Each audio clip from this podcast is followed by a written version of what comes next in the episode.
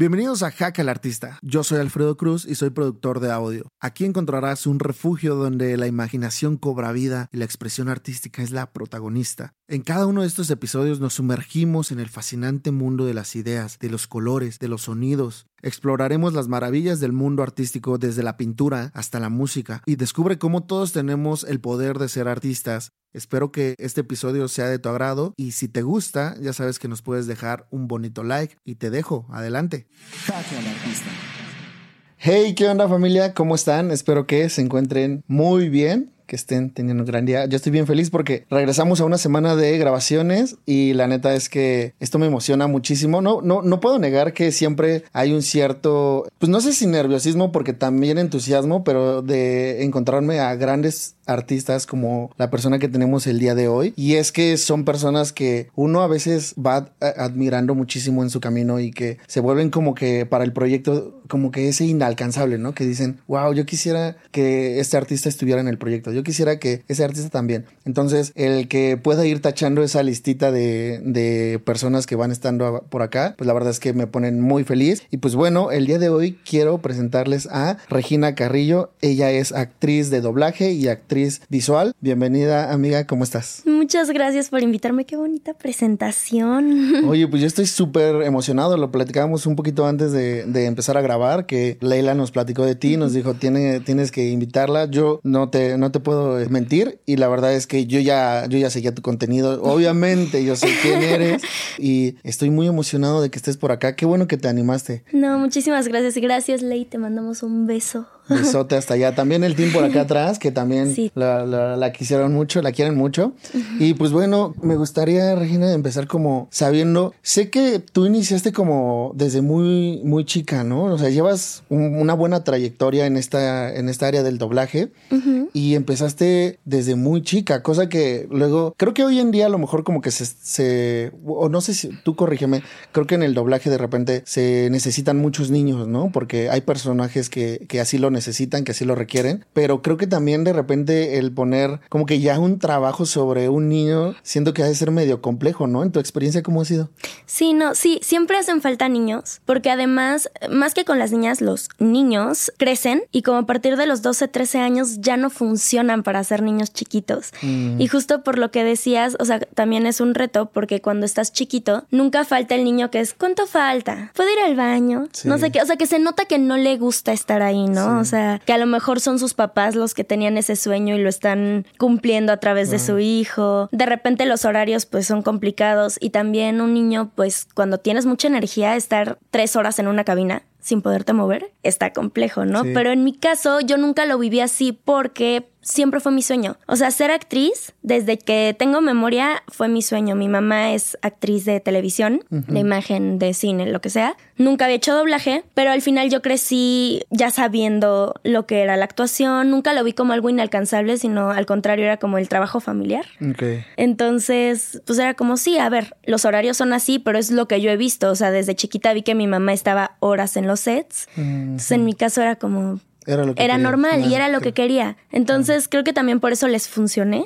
Era como, miren, esta niña no está preguntando cada cinco minutos que cuánto falta se ve que le gusta, lo disfruta y tiene buena adicción. Sí. Llámenla. Y heme aquí 10 años después, ya. ¿Y qué, o sea, qué, pasaba por tu cabeza en ese momento de decir, wow, o sea, te dabas cuenta de, lo impactante que puede llegar a ser tu voz, de, de cómo estabas personificando a, un personaje que probablemente afuera era súper adorable, era súper querido, ¿no? Tienes muchísimos personajes que para niños fueron eh, bastante emocionantes, ¿no? Y que les hicieron la vida. ¿Te, ¿Te dabas cuenta de eso en ese momento? No, pues cuando estás chiquito, de de hecho, cuando empecé yo en el doblaje no sabía que existía el doblaje. Creo que como cualquier niño chiquito, tú piensas, ah, pues esa caricatura tiene su voz, ¿no? O sea, no, no es como que haya un humano atrás haciéndola. O sea, no sé, piensas como que cada caricatura tiene su voz y todo eso. Entonces no, no sabía exactamente qué era el doblaje. Cuando llegué a... Yo entré porque mi mamá la llamaron para hacer una prueba para Río 2. Ok. Y la acompañé y me tocó ver grabar a Magda Giner. Es la voz recurrente de Jamie Lee Curtis. Ok.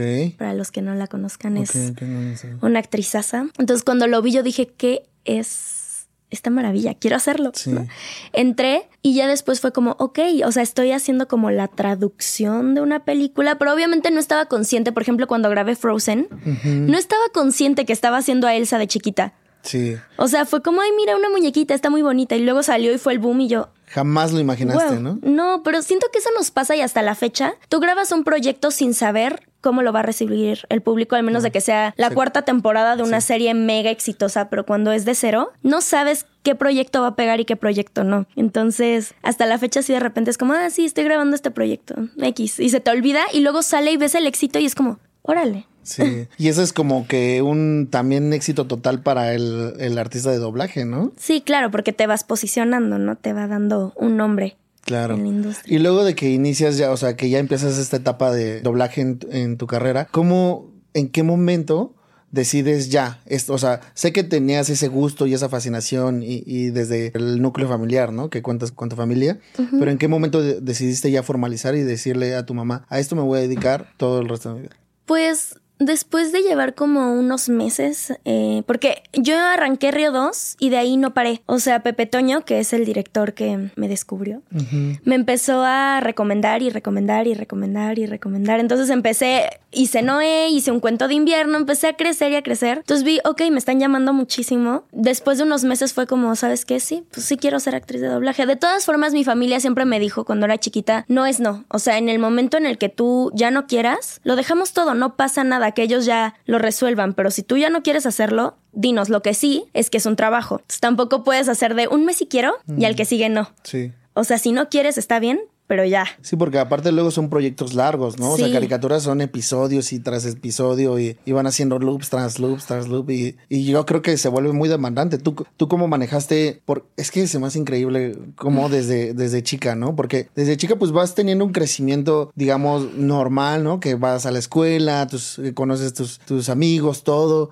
pero en tu caso que ya vas teniendo un acercamiento más formal hacia una profesión, que ya vas eh, haciendo cosas pues que van quedando más marcadas, ¿no? Claro. ¿Cómo, cómo fue equilatar esa, esa vida para ti? Fue complejo en el sentido de que mm, de pronto cuando eres chiquito, pues tú quisieras hacer todo, ¿no? Así de, o sea, yo quiero seguir yendo a la escuela, yo quiero tener mis amigos, pero también quiero, o sea, hacer doblaje y también ellos son mi familia. La verdad es que en el doblaje, antes de la pandemia, era más común encontrarte gente en los estudios y había algo que se llamaba ambientes. Bueno, todavía existe, obviamente, pero antes em, me tocó mucho los ambientes de niños, que nos metían a todos los niños del doblaje en mm. una sala a grabar las voces de fondo de una película. Entonces, luego de pronto los niños que grababan los ambientes conmigo eran más mis amigos que mm. incluso los, los de la, escuela, ¿no? Porque en la escuela empezó a pasar que yo nunca falté, o sea, yo nunca dejé de ir a la escuela, pero en las tardes yo ya me ocupaba entonces no es como que pudiera ir luego mucho a las fiestas infantiles. Había trabajos en equipo y para mí era un rollo porque era, es que yo no me puedo juntar después de la escuela, yo tengo que ir a,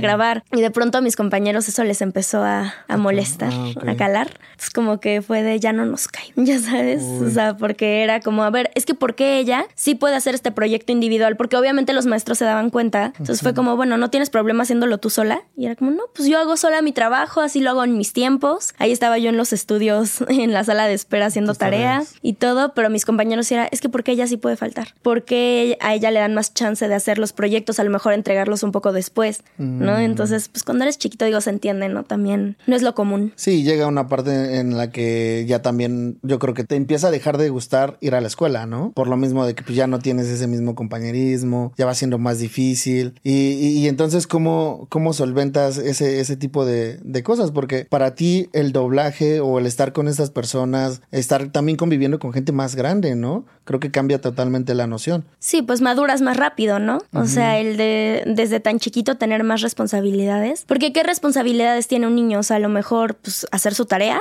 a lo mejor tender su cama, no sé, o sea, pero son cosas más chiquitas. En mi caso era, es que tienes que llegar, tienes que grabar, hacer todas las horas, porque no solo eres tú, o sea, el estudio cuesta mucho dinero, son los tiempos de todos, si tú te atrasas, pues las personas que venían después de ti también se van a atrasar y son sus tiempos, ¿no? Entonces, sí, fue, fue complicado, sobre todo, más que con el doblaje con imagen. O sea, yo empecé doblaje cuando yo estaba en cuarto de primaria, pero al final son niños, ¿no? O sea, tampoco había como tanto bullying más que el no te creo. Que era como, güey, pues no me creas, de todas formas mi voz está ahí, o sea, que me creas o no me tienes sin cuidado. Pero ya en imagen, yo empecé justo, hice el Chema, que fue mi primer serie. Sí. Yo la hice en, o sea, hice el casting en verano. Y empecé a grabar cuando todos entraban a primero de secundaria. Era una etapa totalmente diferente. Había muchísimos alumnos nuevos y yo falté los primeros dos meses. No inventes. Entonces yo entré en octubre y ya cuando llegué ya tenían sus grupitos muy formados.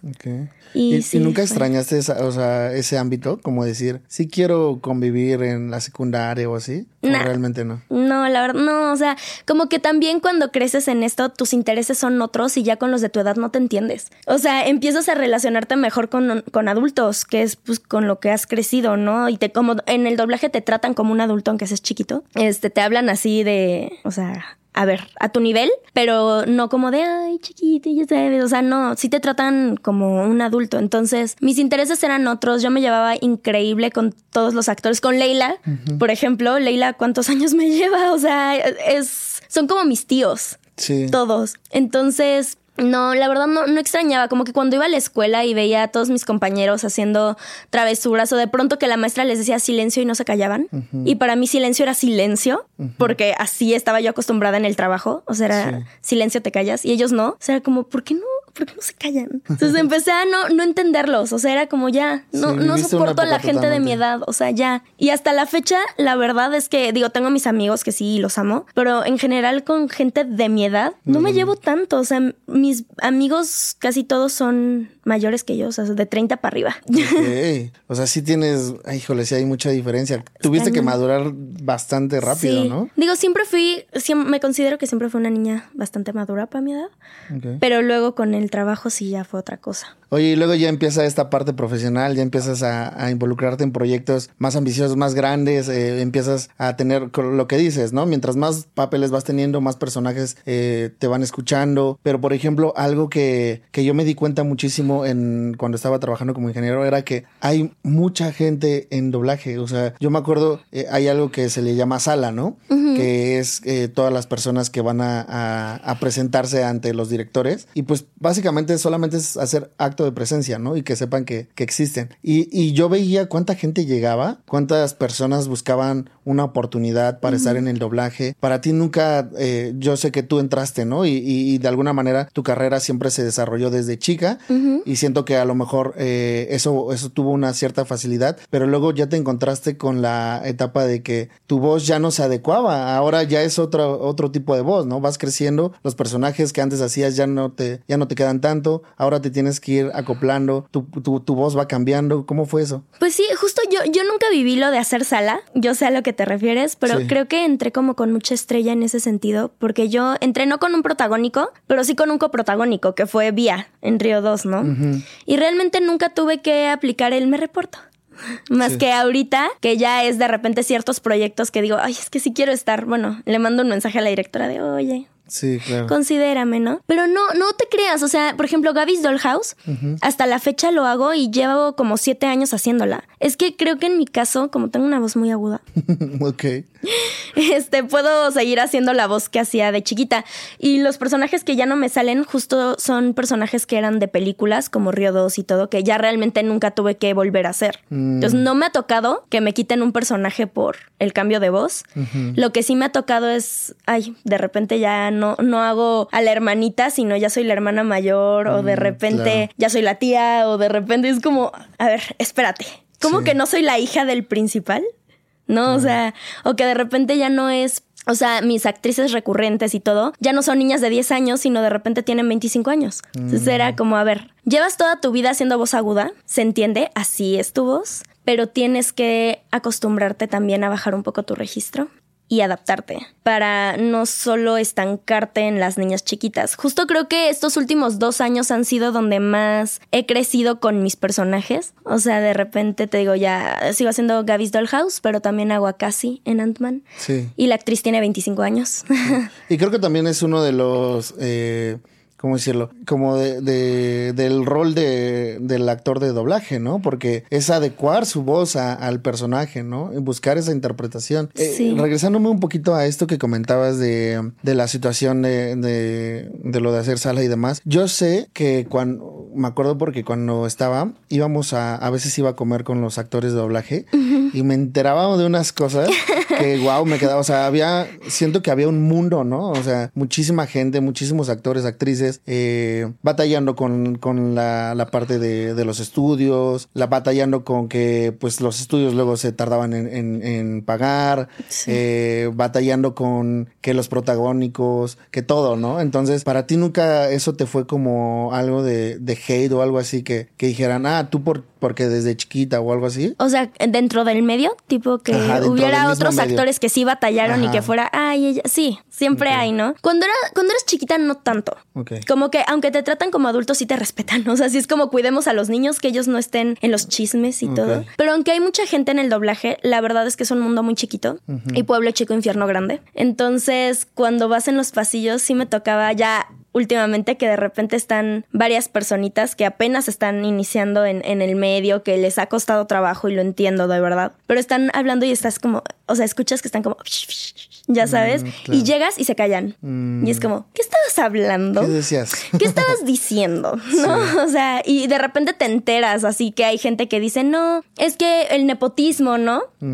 Así de solamente son mafias, este, solo son nepo babies, cosas así que dices, como a ver, o sea, se entiende sí, pero ¿cómo no quieren que haya nepotismo si los niños que están en el doblaje al final son los niños que crecieron en la cabina? O sea, como hacen falta tantos niños, siempre estaba que el hijo de fulanito, el hijo de tal, y era como, oye, pues mete a tu, a tu retoño a hacer doblaje porque nos hacen falta. Entonces sí, sí me pasó que de repente era como, a ver, ¿por qué ella no se reporta? Mm. Porque la tuvo tan fácil, que no la tuve fácil, gracias. Pero ella, en su cabeza sí, sí, sí me ha tocado. ¿Y cómo lidiabas con eso? Pues con empatía, porque al final del día sí entiendo de dónde viene.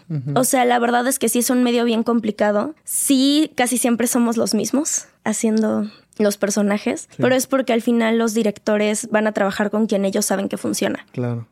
¿No? O sea, te van a dar papeles chiquitos para probarte, pero los papeles grandes se los van a dar a los que ya saben que, que sí va a funcionar y que se llevan bien y que tienen química y todo. Y eso es no solo en el doblaje, es en la vida, ¿no? O sea, tú vas a trabajar con quien te sientes cómodo. Y pues nada, o sea, la verdad no me lo tomo personal. Sé que no solo es a mí y sé que lo hacen porque es un medio complicado. Entonces, pues ya nada más lo deja hacer, ¿no? Y luego viene, eh, cuando, cuando vino, cuando empezó como esta gran oleada de que las plataformas ya generaban un contenido así, o sea, bueno, actualmente así es, ¿no? Netflix, HBO, eh, Amazon, todos así ya crean, son sus propias productoras y crean películas, crean series, eh, hay caricaturas, hay muchísimo. Y uno creería que hay un buen de chamba, ¿no? Sí. ¿Y si la hay o no? Sí, pero por lo mismo los estándares de calidad hoy en día siento que están muy abajo. O sea, hay tanto al mismo tiempo, porque antes había, o sea, nada más los theatricals y las series de ciertas televisoras, ¿no? Y ahorita justo como dices, está Netflix, está Prime, está todo eso, que sacan mucho contenido diario. O sea, salen muchísimas series, hay muchísimo trabajo, también han crecido muchísimos los estudios, pero ahora dirigen muchas personas que no están preparados para dirigir realmente. Mm, Pero por lo mismo de que no se dan abasto, o sea, los estudios de verdad ya no pueden con tanto, o sea, hay tantas series, tantas películas por el streaming, tantos videojuegos, tanto todo, que ya es como, bueno, luego hasta los ingenieros de audio dirigen. Porque no se dan abasto. y es como, por lo mismo siento que los estándares, nada más los teátricas que son para cine, o sea, las películas para cine, sí están muy cuidadas, pero lo demás sí ya ha bajado bastante. Entonces, sí hay mucho trabajo, pero por lo mismo ya no suena tan bien todo.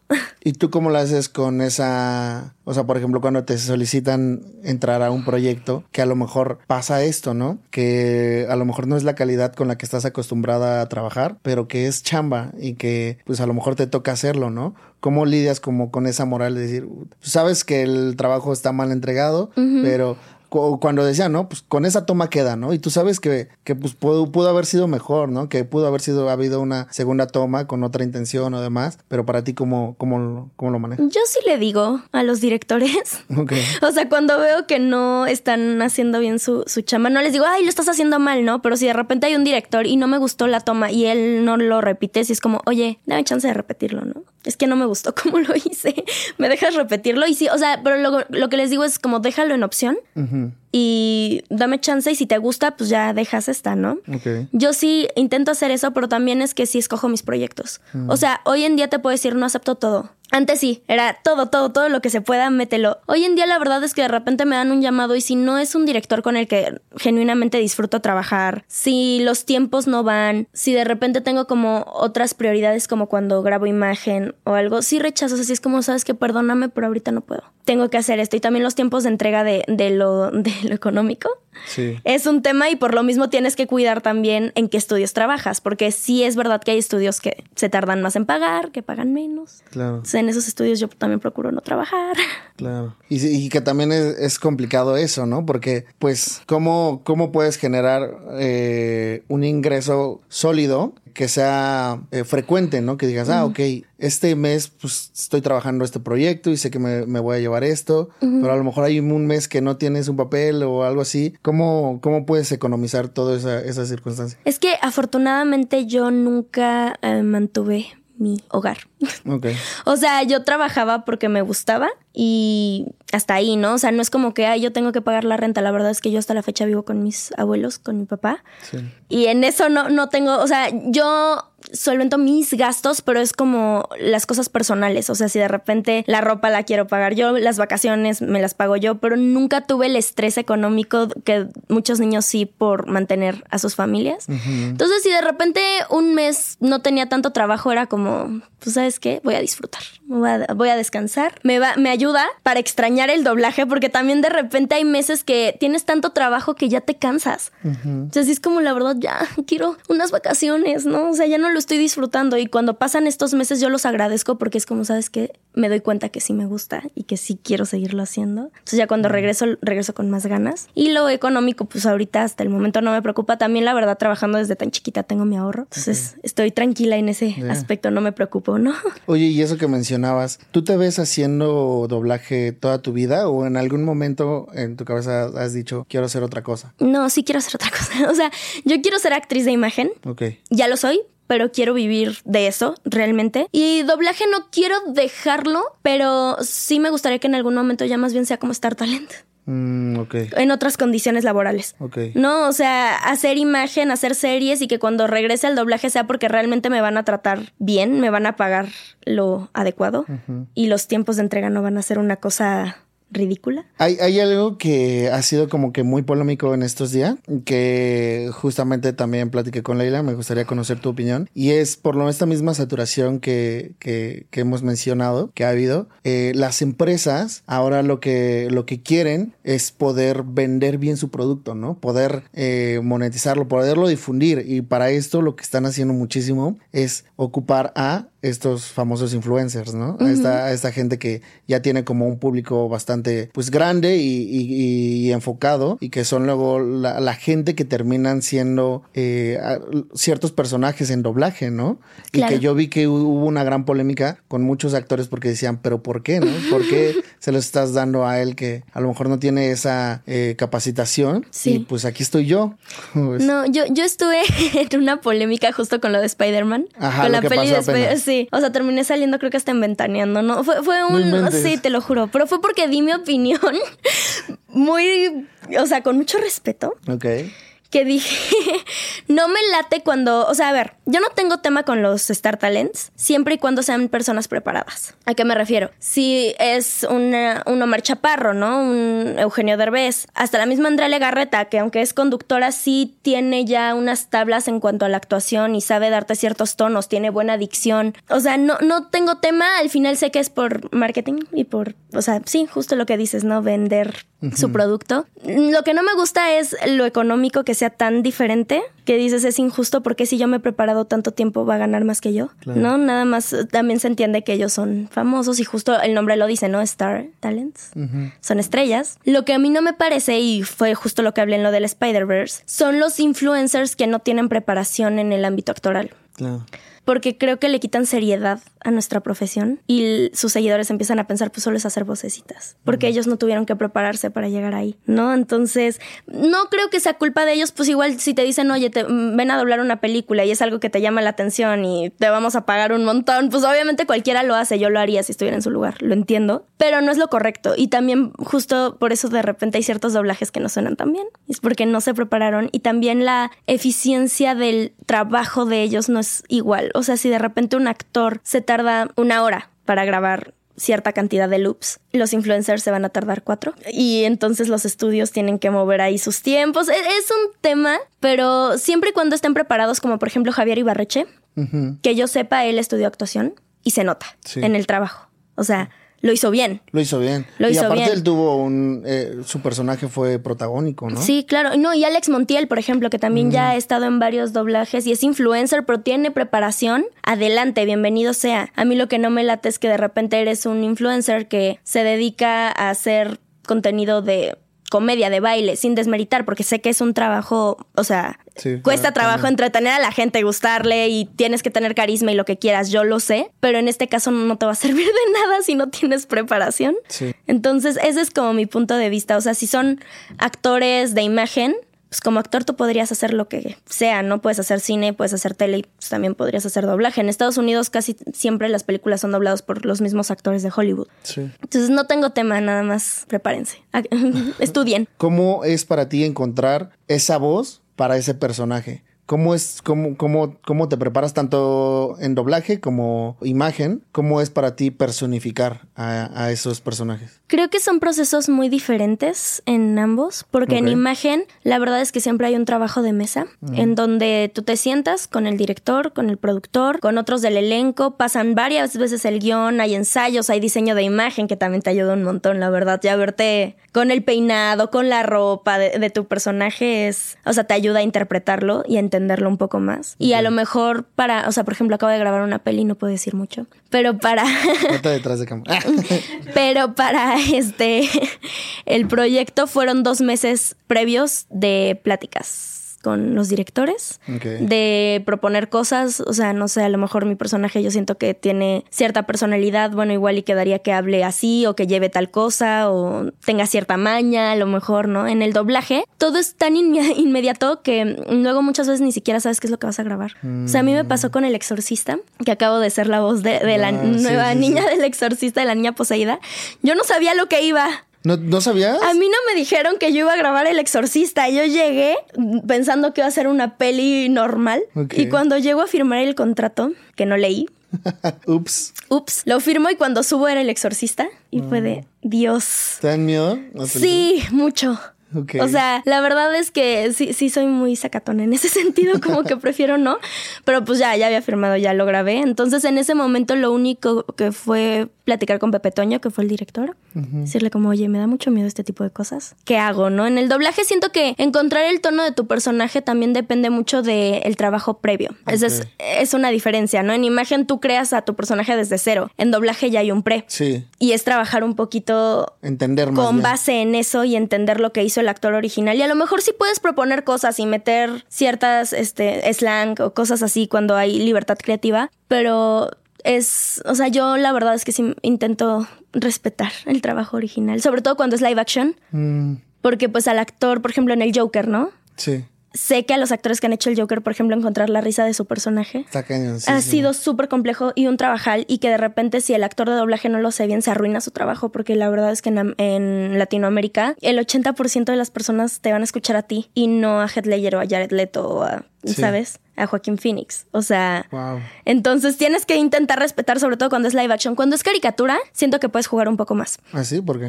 porque realmente, o sea se presta a la caracterización. Por ejemplo, en, en, Miraculous, yo tengo dos personajes. Soy Manon, pero también soy Shupu, que es un Kwami. Primero grabé a Manon con mi voz de niña chiquita.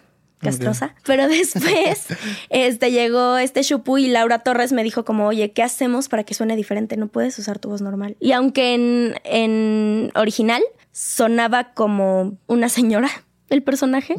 Lo que hice yo fue hablar así ah, y quedaba con el monito, o sea, se prestaba, pero obviamente a una persona de 20 años no le vas a poner esa voz en live action. Y le das totalmente otra interpretación. Le das otra interpretación y gusta y aparte tampoco pasa nada porque es un personaje que saca a lo mucho tres loops por episodio. Entonces no hay tanto problema, hay libertad. Pero sí siento que es un trabajo en equipo con el director, con hasta el mismo cliente. Muchas veces cuando son proyectos como Disney, tienes a un cliente, o sea, a un representante de, Disney, de la marca, eh, vigilando que se digan bien los nombres, que se digan bien las palabras, que gusten, ¿no? ¿Y en imagen? En imagen, te digo, es el trabajo de, de mesa. Y ahí, sí, ahí sí tienes toda, o sea, sí tienes muchísima libertad creativa, la verdad. Y sobre todo hoy en día, porque siento que antes cuidaban mucho más lo que decías y en las telenovelas tradicionales, por ejemplo, de repente usan un lenguaje que nosotros no hablamos así. Sí. Hoy en día, en plataformas como Netflix, VIX y así, la verdad es que la libertad creativa ya está muy cañona y puedes meter tú las palabras que quieras meter y puedes cambiar. Y, algo, y algo que también me acordaba que me decía,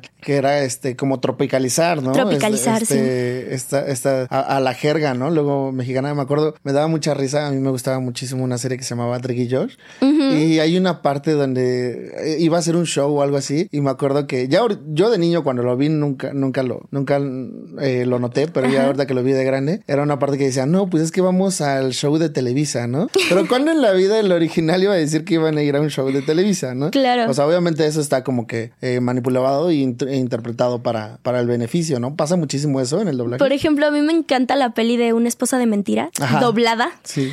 Porque justo cuando hay libertad creativa es que los clientes se tienen que dar cuenta que es cuando más gusta el doblaje. O sea, ahí, por ejemplo, la actriz em, que hace Maggie, de la niña, ah, sí. hablaba en British, ¿no? Era, era aquí británica. Sí, sí, sí. Y lo que hicieron fue que Meli G hablara como española, tío. Ah, wow. Entonces, o de repente si decía como, no, es que tiene el acento como Madonna. Y aquí fue como, es que habla como Paulina, como Paulina Rubio. ¿No? Y cosas así que decías, es que esto queda, porque los de Latinoamérica lo van a entender, es cultura popular ya. Y de hecho creo que con la comedia pasa muchísimo, ¿no? porque la, comedia, es muy diferente allá que acá. O sea, siento que sí hay una, hay una gran brecha. Y el que lo para que le dicen a veces luego para nosotros. Luego, luego lo, hay como que ciertas, este, no sé, por ejemplo, groserías o así, que luego si dices, ay, se escuchan medio raras aquí en, español, ¿no? Porque sabes que jamás lo dirían allá, pues, con, esta jerga de acá. Entonces se me hace bastante inusual, pero sí pasa bastante. Sí, no, o también siento que pasa mucho en las sitcoms, como típica serie de comedia gringa.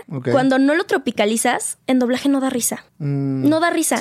O sea, y pasa muchísimo, porque es como es que ese chiste, si lo escuchas en inglés, tiene todo el sentido del mundo, pero es que en doblaje no, no va a pasar si no lo tropicalizas justo, ¿no? Okay.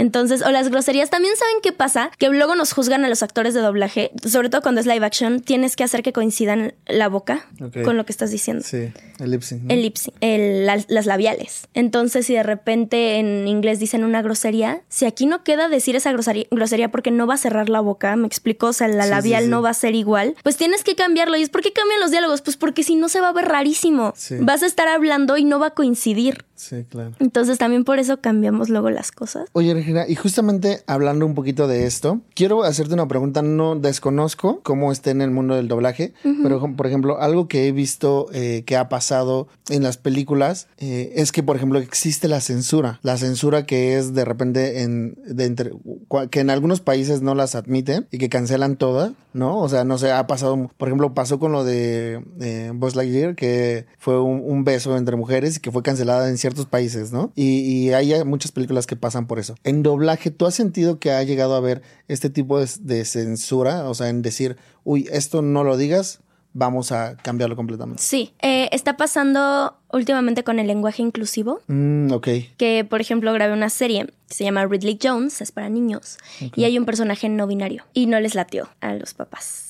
Tuvimos que cambiar cosillas. Porque sí, en el lenguaje inclusivo ha pasado mucho. Hay ciertos directores que están a favor, hay otros directores muy old school. Sí y se respeta que no quieren, que porque la RAE no sé qué tanto, no les parece. Entonces siento que ese es como un tema en el que hay mucha censura. Y también la verdad es que las groserías en inglés de repente la censuran, o sea, se puede decir aquí cosas Por favor. O sea, de repente dicen fuck, ¿no?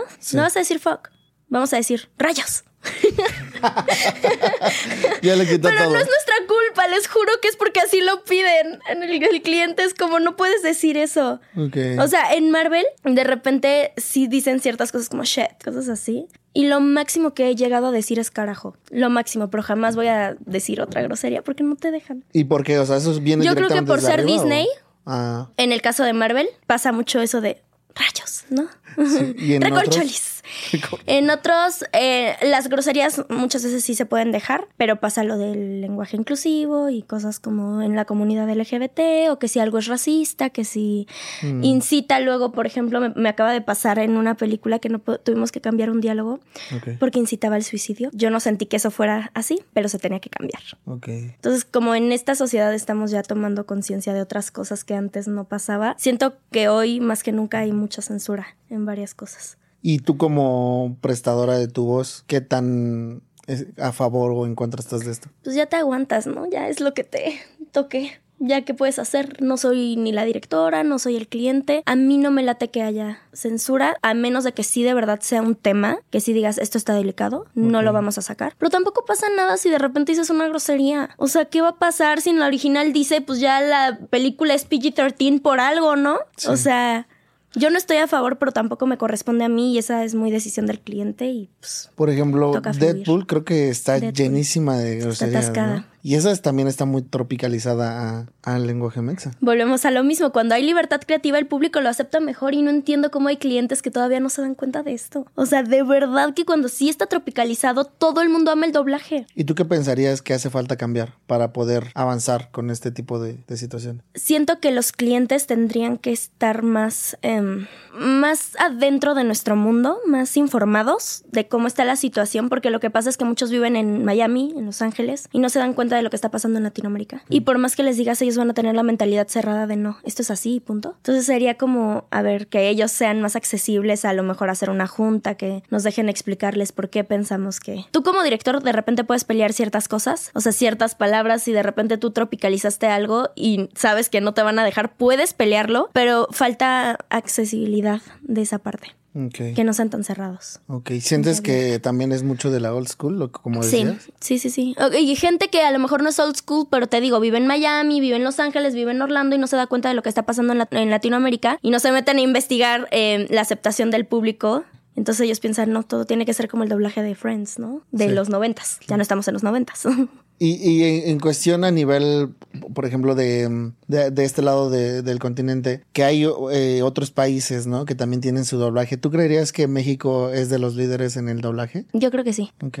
Porque, digo, es que no quiero desmeritar a nadie, pero siento que hay ciertos países donde a lo mejor no hay tantos actores de doblaje y ahí sí, para que vean, hay actores haciendo cinco personajes en la misma serie. O sea, hay ciertos realities, no vamos a decir nombres, que si los ves en español, se nota que es la misma actriz haciendo a la niña, a la mamá, a la tía, a la abuela, a la- ya sabes. Ah. Y México siento que sí está intentando cambiar eso. Últimamente, antes, eh, años antes, eran las actrices mayores las que sean a niños chiquitos. Hoy en día te puedo decir que el 90% de los niños que salen en las películas, en las series, sí son niños. Wow. O si no, a lo mucho adolescentes. Entonces siento que sí se, sí se respeta eso en México y ha- hace una gran diferencia. Regi, pues vamos a pasar a unas dinámicas que tenemos aquí en Jaque al Artista. ¿Ok? Yo tengo un número del 1 al 10 y cada uno, cada número tiene una pregunta. Entonces eh, te voy a pedir dos números y tú me respondes, ¿va? ¿Ok?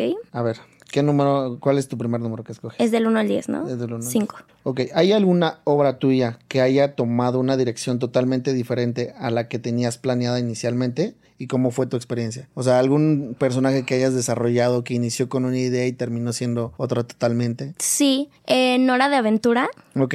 yo hice a Mentita de joven. Ah, no más. Y al principio, o sea, Arturo Castañeda, que fue el director, fue como, pues nada más haz más grave tu voz porque es un niño. Y como a la mitad del capítulo nos gustó hacer la voz así. Ok. Y tuvimos que repetir la otra mitad del capítulo para que quedara porque nos gustó más cómo había quedado con ¿Y cómo, esa cómo es esas propuestas? ¿Tú se las haces así como líder? ¿Y no te- Porque escuchábamos el original y yo haciendo la grave de repente se me salió ese tono por accidente y nos atacamos de la risa y fue así, a ver, graba un diálogo así. Ok, lo voy a hacer. Este, hola, no sé qué, ja, ja, ja, ja. pues así, ya. Se queda. Y entonces el ingeniero fue de, oigan, si se dan cuenta que llevan medio capítulo hablando de otra manera y fue de, sí, vamos a repetir. Wow, Eso es lo que va a pasar. pobre ingeniero. sí. a ver, échame otro número. Mm, tres. Si tuvieras que crear una obra eh, de arte basada en una emoción en específico, ¿cuál elegirías y cómo la representarías con esa emoción? Pues ya no me tocó ser desagrado, que yo hubiera amado, pero me encantaría ser ansiedad. Ansiedad, la ansiedad. Sí, quiero ser ansiedad intensamente. Se me antoja muchísimo porque aparte sí me identifica. O sea, los segundos que vi dije soy, Sí totalmente soy. sí soy. ¿Cuál sería ¿qué esa voz sería? que tú le darías a ansiedad? Ansiedad, siento que lo haría con un ceseo. ¿Ceseo? Sí, así como de, mm, hola, soy ansiedad. Y yo creo que eso es lo que haría, quedaría muy cool, ¿no? Siento que aparte va como con, Yo digo que acá directores presten atención. ya tengo una buena propuesta para ansiedad, llámenme. Me reporto, No, Se reporta. ¿Quién diría, quién decía que no? Me reporto. Ya, pues bueno, vamos a pasar a. Ahora tenemos una segunda dinámica y es que yo estuve viendo tu contenido. Yo te estudié, yo eh, estuve checando tus videos y la neta es que eh, eh, hacías algo que, que me gustó muchísimo. Entonces, pensando con el team, decidimos brindarte una escena para que puedas hacer tu doblaje a tu estilo, a, a- a tu propia propuesta. Y pues es una escena muy conocida que seguro la gente la debe la- de conocer y debe de amar porque es un exitazo, que es Chicas Pesadas. ¿Y has visto Chicas Pesadas? Obviamente. ¿Dirías que está en tu top o no está en tu top? Sí, sí está en mi top. ¿Sí? Definitivamente está en mi top. Es que con esa crecimos mucho. Sí, la verdad sí. Y mira que salió la película cuando yo estaba naciendo apenas. 2004. Wow. Pero la verdad sí crecí viéndola. Sí, es Y me encanta. buenísima. ¿Con, con qué personaje te llegas a relacionar de ahí? Con Gretchen. ¡Wow! Nadie va a decir nada. Nada, este, con Gretchen porque, mm, no sé, o sea, siento que dentro de las plásticas, Ok, la verdad es que sí es la más amigable. ok, sí. O Sí, sea, como hasta que, era la más explota humana, ¿no? por traición, pero fue por traición. Ella no estaba explotando, fue porque la traicionaron. Ojo, eh. Ojo. Paréntesis, hay que especificar. Y aparte es a la que más le gusta el chisme, y yo soy. ¿Tú eres? ¿Te Totalmente, representa? sí, sí, la verdad, sí. ¿Por qué crees que hice yo mi programa de entrevistas? Porque me gusta el chisme, yo vivo del chisme. Oye, ¿cómo fue que nació esa idea? O sea, ¿en qué momento de- dijiste, vamos a hacer esto? Porque antes no había como tal un programa como este que estás haciendo tú, en donde realmente nos conocieran, no solo como artistas, sino como personas. Entonces, como que cuando íbamos a un programa de entrevistas, eran las típicas preguntas de ¿cuál es tu personaje favorito? Sí. ¿Y cuál, cómo empezaste? Y que digo, está bien para que entiendan, pero era lo mismo, lo mismo, lo mismo, lo mismo. Entonces yo dije, a ver, no, yo lo quiero cambiar. En ese momento, como estábamos muy en pandemia, estaban muy de moda las entrevistas de Jordi. Mm, sí. Y yo dije, ¿y si, si me vuelvo la Jordi Rosado del doblaje? Wow. Después de que yo hice eso, empezaron a salir un montón de programas de los mismos compañeros de doblaje que dijeron, ah, le está, le está sirviendo, voy a hacerlo yo también. Entonces dije, ok, está bien. Sí. ¿Qué puedo hacer diferente? Y empecé a traer gente como cantantes, ¿no? Entrevisté a las OV7, traje a Ana Cerradilla, pero dije, ¿qué puedo hacer? Porque ellos ya van a muchos programas muy parecidos, tienen a Jordi, ¿no? Sí. ¿Qué vamos a hacer? Pues que hagan doblaje. Nunca han hecho doblaje, o muy pocas veces, y los puse a hacer fandoms. Sí, tuvo y un están buen rece- increíbles. Sí, tuvo un muy buen recibimiento, sobre todo el de Ana Cerradilla. Está a la gente le encantó. Que digo, todos quedaron increíbles, la verdad. ¿Y en qué momento te das cuenta así que todo el, el boom que fue de tu contenido? Porque igual tu cuenta, eh, Regina, o sea, pues, supongo que igual luego eh, pasa muchísimo que para la, la gente o el público, pues luego no conoce, ¿no? Al actor o la actriz de doblaje que está detrás del personaje. Y luego cuando ve estos TikToks que dice, eh, yo interpreto a tal, o sea, el ponerle cara a esa voz. Es que todo pasó justo porque estaba aburrida de la pandemia y como cualquier otra niña yo estaba subiendo mis bailes a TikTok. Y mi papá me dijo, o sea, sí, está padre, pero ¿y si hablas de doblaje? Porque nadie lo está haciendo. O sea, realmente en TikTok, en ese momento creo que solo Meli G. Entonces fue como de, ay, pa, es que nadie lo va a ver. Y lo subí, se hizo viral. El primer video llegó creo que a 6 millones de views. Y empezó a despegar, a despegar. De pronto tuve uno de 36 millones y empezó a subir así durísimo. y entonces fue cuando yo dije, ok, está padre, vamos a compartirlo, que también reconozcan a mis otros compañeros y que vengan a, a mi canal. Sí, porque siento que esa parte, ese video, esos tipos de videos de cuando dices eh, alguna de las voces que ha interpretado tal y que empiezan a decir, tiene muchísimo éxito. El de Leila, el justo de Leila el de Leila tiene 16 millones de views en TikTok. Para que se den una idea. bueno, a ver, vamos a pasar a. Mira, te muestro primero la ah, escena. Ok. Para que la cheques. ¿Me vas a cumplir mi sueño de ser Regina George? Regina George. ¿Por qué hablas con Janice Ian? No lo sé, en verdad, o sea, es tan extraña. Simplemente se me acercó y comenzó a hablar de crack. es tan patética. Déjame contarte sobre Janice Ian. Éramos mejores amigas en secundaria. Lo sé, o sea, es tan vergonzoso. Ni siquiera sé en fin, en segundo de secundaria comencé a salir con mi primer novio Kyle, que es todo un sueño, pero se mudó a Indiana y Janice estaba tan celosa de él. O sea, si yo la votaba para salir con Kyle, me decía, ¿por qué no me llamaste? Le respondía, ¿por qué estás tan obsesionada conmigo? Y para mi fiesta de cumpleaños, que era en la piscina y solo para niñas, fue... O sea, Janice no puedo invitarte porque creo que eres lesbiana. ¿Por qué no invitaría a una lesbiana a mi fiesta? ¿Me entiendes? Era lesbiana. Y luego su mamá llamó a mi mamá y se gritaron y fue tan de retrasados. Y ella se salió de la escuela porque nadie la hablaba. Y cuando volvió en otoño a la preparatoria, se había cortado el cabello y era totalmente rara. ¿Mm? Y ahora es adicta al crack. ¡Ay, por Dios! ¡Adoro tu falda! ¿Dónde la compraste? E-, era de mi mamá en los 80. Ah, un clásico. Es adorable. Gracias. Es la falda más horrenda que haya visto. Oh, por Dios, me encanta tu brazalete. ¿De dónde es? ¿Enviarás bastones de dulce? No, no los envío, los recibo. Así que envíame uno, Bella. Te amo. Claro que le enviaría. Buenísimo, ¿qué tal? cómo, ¿Cómo sentiste esa, esa caracterización. Está cool, ¿no? O sea, fue como un sueño cumplido ser Regina George, aunque sea un ratito. Ya, qué cool. La verdad es que ya ustedes ya van a checar el resultado completo y se van a dar cuenta que todos acá atrás, todo el team acá atrás quedamos impresionados y súper felices con, con esto. Eh, Regina, muchísimas gracias por haber estado aquí con nosotros. La verdad es que agradezco muchísimo el, que te hayas dado la oportunidad de, estar por acá. También todo el team. Eh, y cuéntanos qué se viene para ti, en qué andas. Sé que pues hay proyectos que no se puede decir, pero pues igual veo que andas eh, también con tu proyecto personal en redes. Eh, también andas buscando lo de imagen y demás, ¿no? O sea, sigues ahí. Vienen pues más entrevistas con actores de imagen. Parece que voy a tener una con Michelle Viet próximamente, que es la pequeña traviesa de las telenovelas de la ubicas. Sí, sí, sí. ella. Eh, sí, viene una peli, todavía no les puedo decir absolutamente nada, pero es de imagen. Espérenla pronto, les va a gustar mucho. Eh, y más películas y proyectos de doblaje. Es que no puedo decir nada, pero de verdad les va a encantar todo lo que se viene. Está muy cool. Entonces estén al pendiente, más, al pendiente más bien en mis redes sociales. Ya, buenísimo. Pues esténse atentos. De todos modos, nosotros vamos a estar compartiendo a full todo lo que vaya sacando, Regina. Eh, hay, hay, también una parte en los episodios que nos gusta pedirle a los invitados que nominen a alguien que les gustaría que estuvieran pronto con nosotros aquí en Jaca el Artista. Así que, mm. ¿quién sería tu nominación? Mi nominación es Lupita Leal. Ya. Te nomino, tienes que venir. Lupita, vamos por ti, ¿eh? Lupita, van por ti. y les va a gustar mucho. Y les va a gustar mucho. Son actrizas. Pues buenísimo, Regina. Muchísimas gracias, amiga. De verdad, qué gustoso tenerte por acá. Eh, somos súper fan. Eh, nos encanta el mundo del doblaje. Leila, tú han sido invitadas increíbles. La verdad es que apreciamos muchísimo eso. Y pues, ¿algún último mensaje que quieras dejar? Pues nada más que se sigan preparando, que de verdad los sueños sí se cumplen, pero tienen que buscar las oportunidades, no van a caer del cielo. Entonces, cada que puedan meterse a un curso, si esto es lo que quieren hacer de verdad, sí se puede, no es imposible y les va a llegar la oportunidad y ya nos veremos en los pasillos después. Ya, se, los se los dice Regina. Así que muchísimas gracias familia, nos vemos el siguiente episodio. Bye. Bye.